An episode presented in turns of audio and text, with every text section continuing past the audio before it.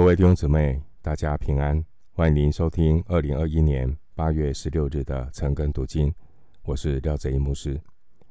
今天经文查考的内容是四世纪第六章二十五到三十二节。四世纪第六章二十五到三十二节，这段经文，神吩咐基甸拆毁巴力的祭坛。我们一起来看经文的内容。第六章二十五到三十二节。当那夜，耶和华吩咐基甸说：“你取你父亲的牛来，就是那七岁的第二只牛，并拆毁你父亲为巴力所筑的坛，砍下坛旁的木偶，在这磐石上整整齐齐的为耶和华你的神筑一座坛。”将第二只牛献为燔祭，用你所砍下的木偶做柴。基甸就从他仆人中挑了十个人，照着耶和华吩咐他的行了。他因怕富家和本城的人，不敢在白昼行这事，就在夜间行了。在出埃及记二十二章三十节有记载。用于献祭的祭牲，最小的年龄是生下第八天以后。献祭的祭牲并没有最高年龄的限制。献祭的牛只大小可以从吃奶的三年，一直到七岁。参考撒母耳记上七章九节、创世记十五章九节，以及今天的二十五节经文。耶和华神在这里指明要用七岁的牛献祭，可能是因为七岁的牛见可以见证百姓在七年的里面，他们如何变得彻底的穷乏。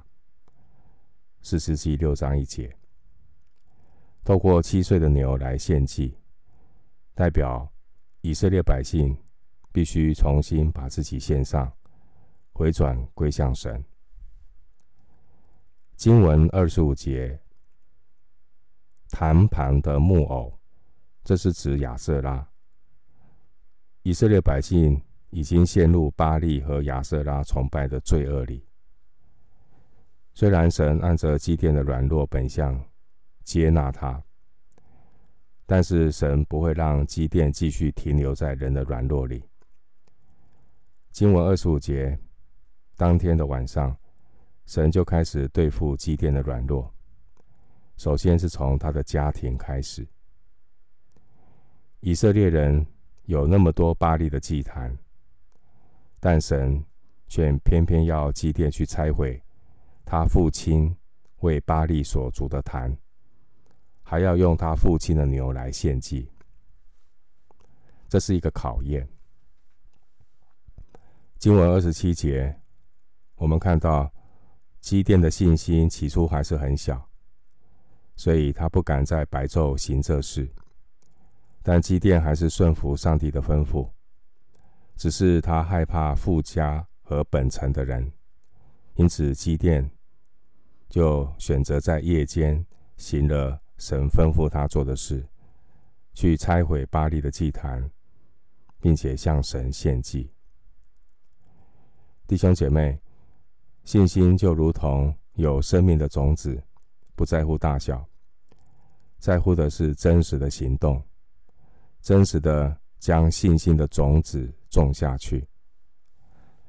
只要我们愿意迈出信心的第一步，神就能用恩典带领我们按部就班的走每一步。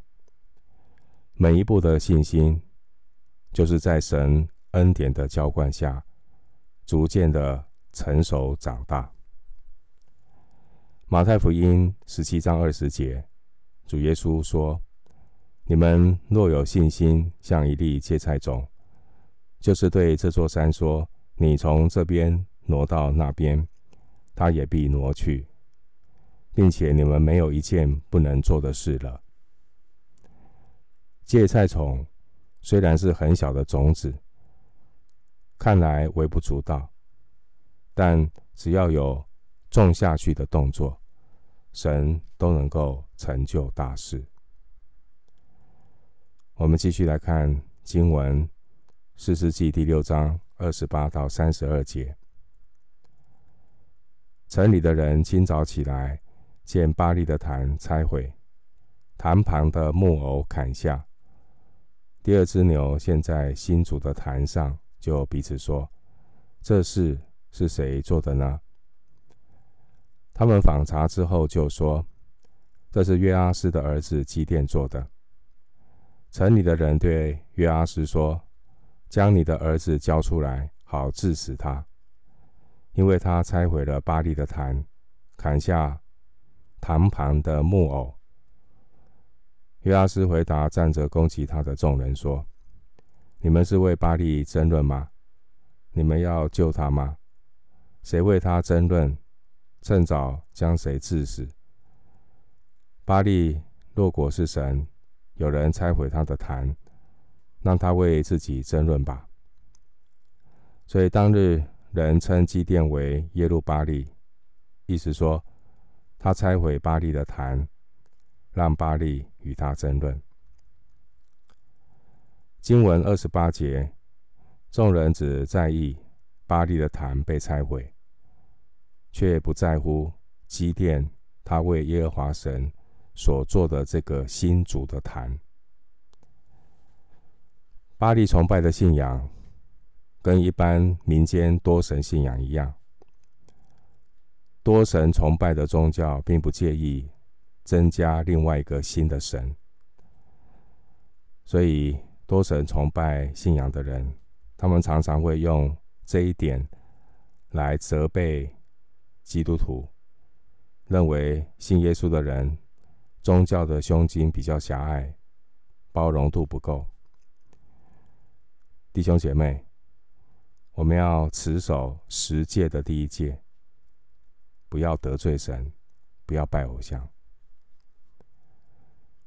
偶像巴力是迦南人掌管农业的神，因此基甸拆毁巴力祭坛的动作，对于崇拜巴力的这些以色列人看来，他们会担心，如果没有巴力的保佑，收成会受到影响。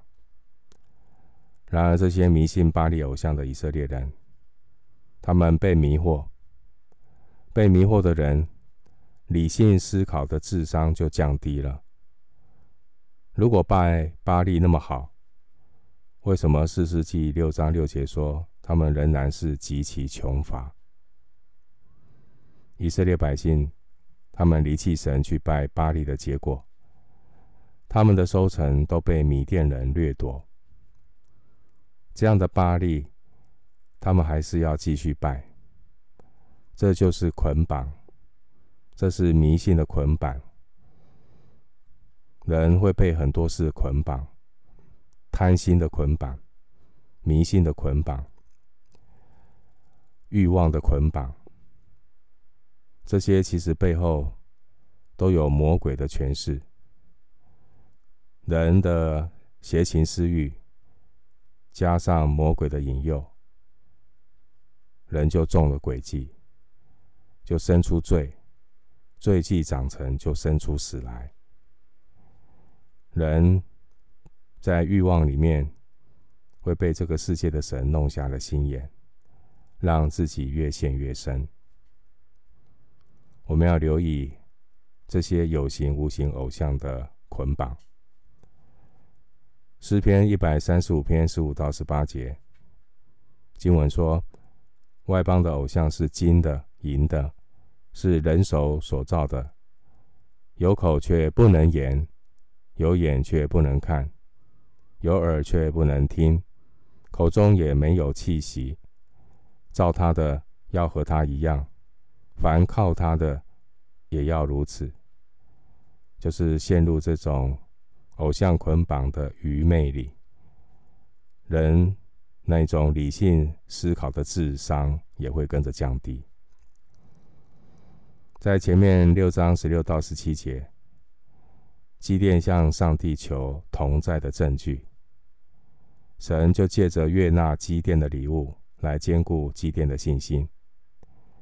现在基甸踏出他信心的第一步，神就借着改变他父亲的态度，来印证神与基甸的同在。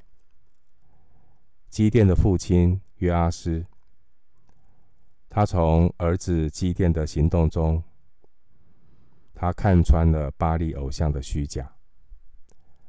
一个不能够救自己的巴力偶像，为什么还要去拜他呢？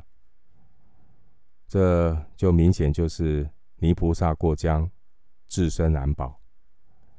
因此，基甸的父亲约阿施，他在众人面前的表现，竟然比基甸还要勇敢。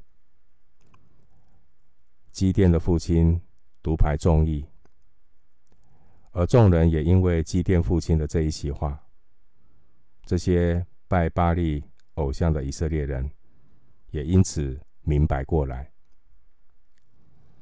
后面的经文三十四节，我们看到原本反对基甸、想要杀死基甸的这些亚比以谢的族人，他们后来反过来支持基甸，起来跟随基甸的领导。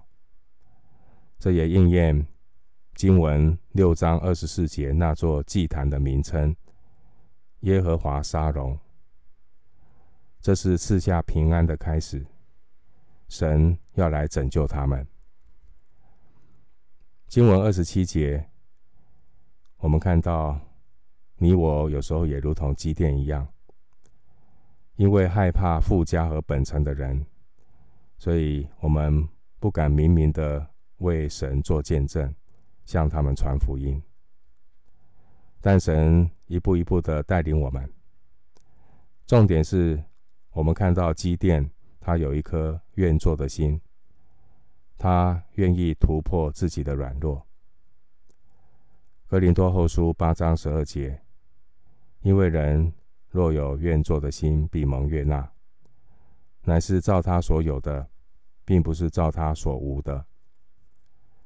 基甸他起初的信心虽然小，但是他有一颗愿意突破、改变、愿做的心。